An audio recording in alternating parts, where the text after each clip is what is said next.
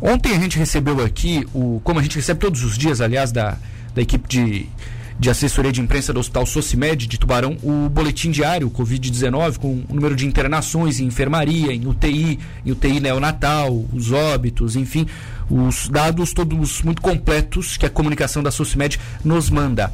Na sexta, uma nota acabou circulando nas redes sociais dando conta de que o hospital tinha atingido o seu limite para leitos de UTI e que, portanto, não receberia mais pacientes, né? Pedia para que eles fossem encaminhados para outros locais. Esse é o nosso assunto de agora no programa com o doutor Fernando Delgado, diretor técnico do Hospital Socimed. Tudo bem, Fernando? Bom dia, obrigado por atender a gente. Bom dia, bom dia, Matheus, bom dia, ouvintes, tudo bem? Tudo certo. O que nos chama a atenção, Fernando, é que, por exemplo, em UTI, no boletim de ontem, tínhamos cinco pacientes internados, três com Covid e dois aguardando resultado. Cinco apenas. Esse número já é a lotação nas UTIs do hospital ou vocês têm algum vago de ontem para hoje? É, assim, ó, é, a gente, a gente durante, durante o pico da pandemia, a gente fez um esforço aqui no hospital, é, em virtude da diminuição de, da, das internações, cirurgias, etc., de, e fizemos mais 10 leitos de UTI. Então a gente tem 10 leitos de UTI adulto, aí passamos para 20 leitos de UTI adulto, com uma UTI de 10 leitos dedicada para a Covid. Tá? tá. Uh, nesse meio tempo, a gente reformou a nossa outra UTI para dotar os leitos dela de leitos com capacidade para atender pacientes Covid. Uh, porque esses leitos eles precisam ter isolamento, precisam ter antes sala, precisam ter pressão negativa para que não haja uma contaminação de funcionários, médicos e dos outros pacientes, porque a gente tem uma UTI geral.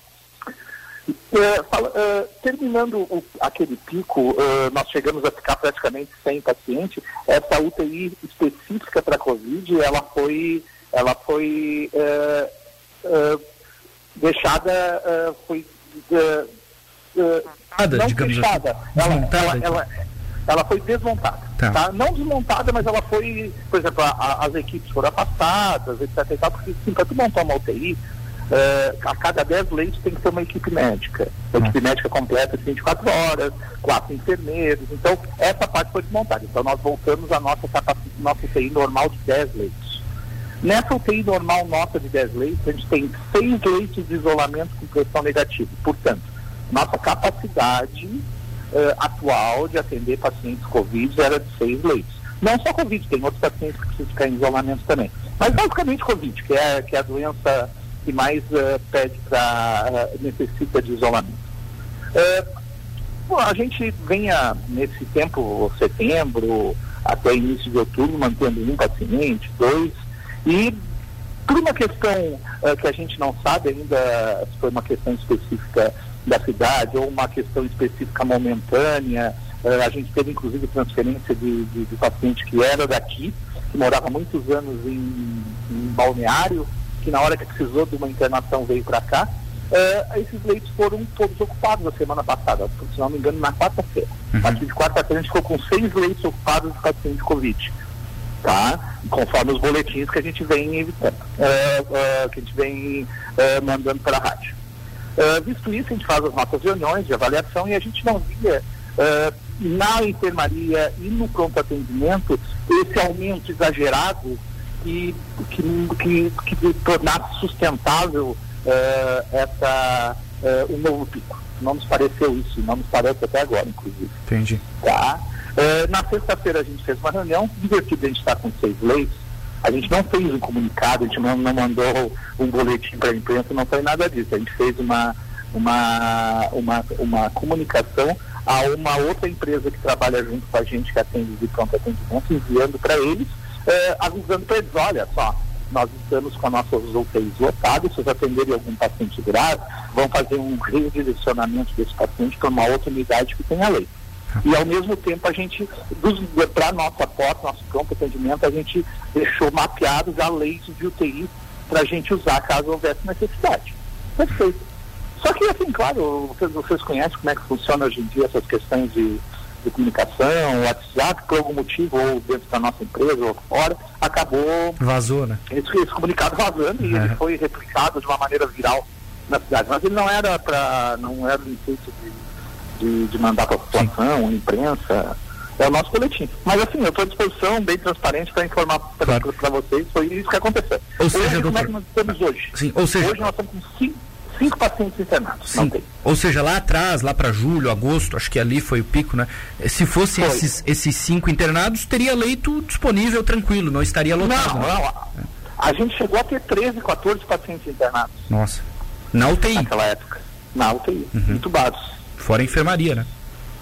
Fora o, a enfermaria, que sempre girava em torno de 12, 13, 14, até 15 pacientes internados. Entendi. Mas assim, o, o, a, a, a, constatação que a gente tem é que a gente não tem, é, não está sustentado pela nossa enfermaria essa lotação da UTI, tá? A gente, hoje a gente está com três pacientes na enfermaria internados.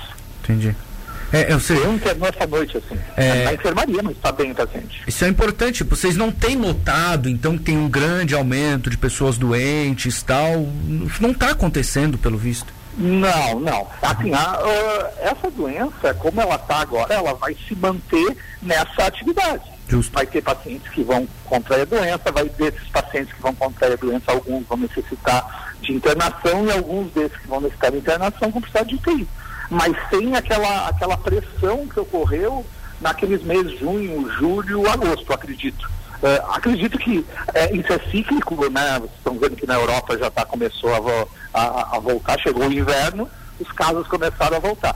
Se a gente não tiver a intervenção de, de vacinação, é, a gente pode prever que lá para o nosso inverno a gente tenha de novo é, uma pressão de novo desses pacientes. É, hoje tem, não é, doutor, uma reunião com os secretários de saúde da Grande Florianópolis, porque lá tem um aumento, eles têm sentido isso. Eu não sei se o senhor tem conversado com alguém da capital e se esse aumento lá naquela região traz algum receio para vocês aqui no sul.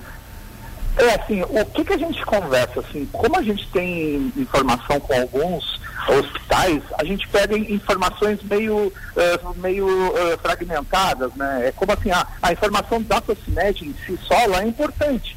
Mas se não tiver a informação da Policlínica, do Conceição, coisa tu não consegue fazer a, a, a verdadeira eh, condição da cidade. Uhum. Entendeu? Porque pode ser um fato único daqui não, e, e não se repercute na tua vida, não se repercute no Conceição, nem na Policlínica. A mesma coisa de Florianópolis. A gente nota que ah, a gente acompanha, por exemplo, por, por uma questão de, de, de amizade, a, a lotação da UTI da SOS Card, ela vinha mantendo seis, agora tá, ontem estava tá, com oito pacientes internados.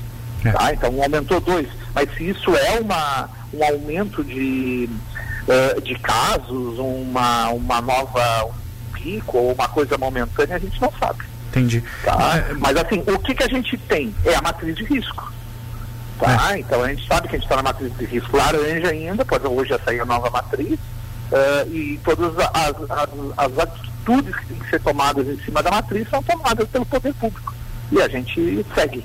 Tem tido diálogo, né, doutor Fernando, aqui em Tubarão, né? O senhor citou o, as conversas. Pelo que a gente ouve do secretário Dyson, é, essas reuniões elas acontecem com frequência, né?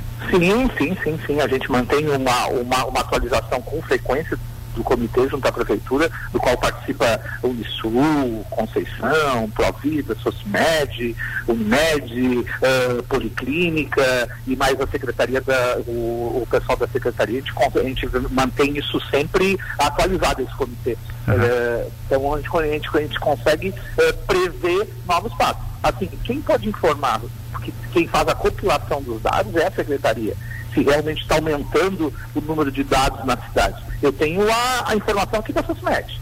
Tá. tá. Tem participado médicos também, por exemplo, o doutor Sobrosa, os profissionais de infectologia sim, também sim, têm sim. dialogado? Sim, o, o doutor Sobrosa, o doutor Ney Fava, a doutora Zélia pela Sul, uh, o doutor Chafik, uh, eu participo, uh, e, junto, e junto os administrativos e mais o pessoal da secretaria.